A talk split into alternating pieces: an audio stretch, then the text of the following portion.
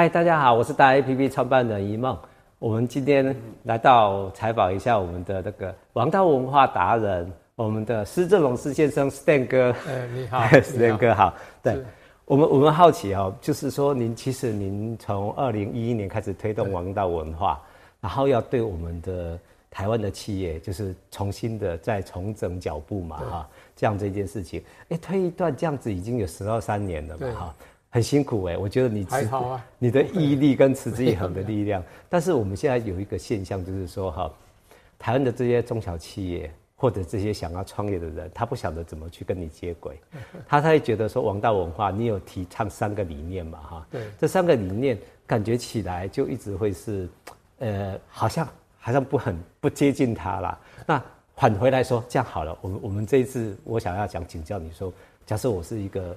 中小企业的的企业主，甚至他有一点点已经股票在上市柜，他怎么样去履行这个王道文化这件事情？Okay, okay. 就是你的起心动念是怎么带领我们怎么走？呃，我一九七六创业的时候就行王道了。Okay. 因为你是一个领导人之道，大大小小组织领导人之道。是，那你创一个公司的目的是谁？什么？赚钱。是，赚钱不容易了。你还是创造价值，是创造价值，自然钱就会进来。是，那所以王道的基本信念就是要为社会，社会等于消费者是社会的代表，社会创造价值，要考虑到共创价值的所有利害相关，你的利益平衡，买卖双方也是互换，就是价值交换，也是共创价值。然后这样才能够永续，不断的创。新创造价值，不断的调整利害相关人的相对的利益平衡，是。这样才能够永续经营下去。所以是中小企业就要了，而不是大企业。大企业，所以我们最近谈的 ESG，如果你有王道思维的话，Day One 第一天就有 ESG 了，是。尤其 G 开始是。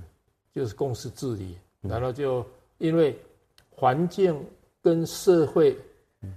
也是利害相关人呢，嗯，他只是不发声音了，是，他发声音的话，我们就吃不消了，啊，所以他抗议的话，我们就很难做事情了，所以基本上你平时就要考虑到所有利害相关人的相对的利益平衡，OK，而不是绝对的，所以这个跟大小企业是无关，嗯，所以我在二零一一年是因为要传承，就是。王道新传班是。跟陈明哲教授，嗯，要培养一些跨国企业的领导人是，所以成立了这个新王道新传班啊，所以才开始有这个王道这个名词，同时又给他提出啊这个定义，同时有六面向的总价值是，总价值就是一般来讲我们要创造的是六直接、间接、有形、无形。现在、未来的六面向的总价值，但是一般都是对直接有形现在的比较有感，对间接无形未来的隐性价值比较无感。但是领导人为了创造总价值，他就是要对于隐性价值，比如说人才培养、是。研究发展、嗯，品牌行销，或者我在一九八九年谈科技科技岛世界公民的时候，就已经强调了品质。是一种隐性价值，是，你是间接无形未来价值。嗯，那台湾未来要有竞争力，嗯，在于不是降低成本而已，而更重要是要创造价值的能力。所以创造价值能力有很多都是隐性的价值，重于有显性的价值。是，好。原来大家有没有听到一个秘密？就 Stan 哥在三十几年前哦，其实你在创业的时候，四十几年前哦，四十几年前，你你的的思维观念，其实我现在终于很简很浅显的听懂一件事情。其实王道的第一件事情就是，不只是利己，你记得要利他，就是除了你以外的任何人，就是双赢政策。后来才开始是你先推嘛，哈，后来才开始有所谓的双赢啦，什么多方的那个，原来你的创始，所以。记得第一件事情，如果你开始要创业，或者你已经是企业家，你是企业主了，你记得一定是这个王道里面的第一项，对不对？对对，共谋福利嘛，好这件事情哈。那我们怎么样？如果他已经是企业家，他怎么样去去实践、去修改他现在目目前有的这个现象？因为有可能他已经是绑手绑脚了嘛。像我觉得有些是你已经推动，他也知道你的理念，可是他不晓得怎么去翻转他自己的企业。现在很重要的是，花中小企业已经有有已经生存之道了，不管他未来的生存是为什么，嗯。一定有创造价值，是，一定有利益平衡，客户一定满意嘛？对，员工一定满意，股东一定满意。嗯，那面对未来，你还是要不断的想到新的创造价值的新的空间。是，那你要培养共创价值的新的核心能力，嗯，你才能够不断的共创价值。趁现在。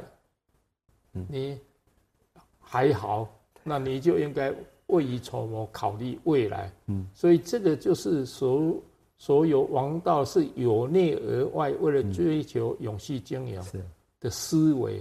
嗯，那如果没有，就西方世界就是由外而内，股东利益的最大化，到利害相关人的最佳化，到公司治理，到 Triple Bottom Line，到 ESG，一路一路，为什么？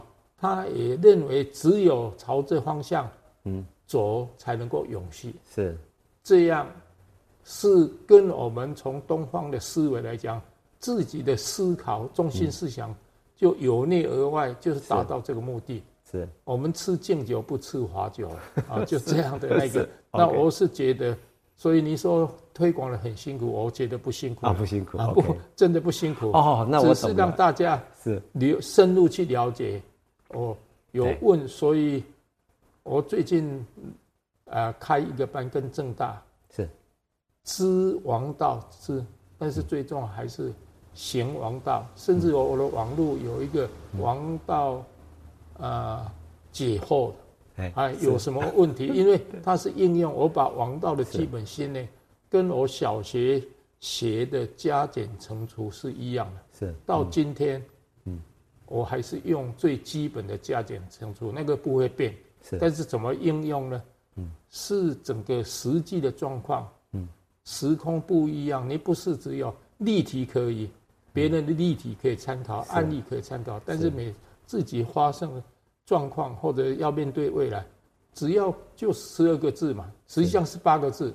嗯，就是创造价值。OK，啊，六价值有六面向。是，那利益要考虑平衡，相对的不是绝对的平衡。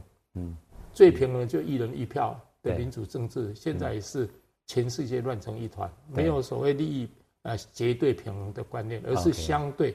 相对是说，你所每一个人都有权利去找比较利平，对自己比较有利益，但是相对好的位置去。往往往那个位置走嘛，哦，靠拢，了解，就是相对。那所以你一个组织，你就提出一个相对吸引大家一起来共创价值，嗯，的一种新的机制，新的思维。好，那所以第二点我就整归类出来，就是第二第二点点就是基本上领导人必须要勇于学习，第一要学习嘛，好，要改变。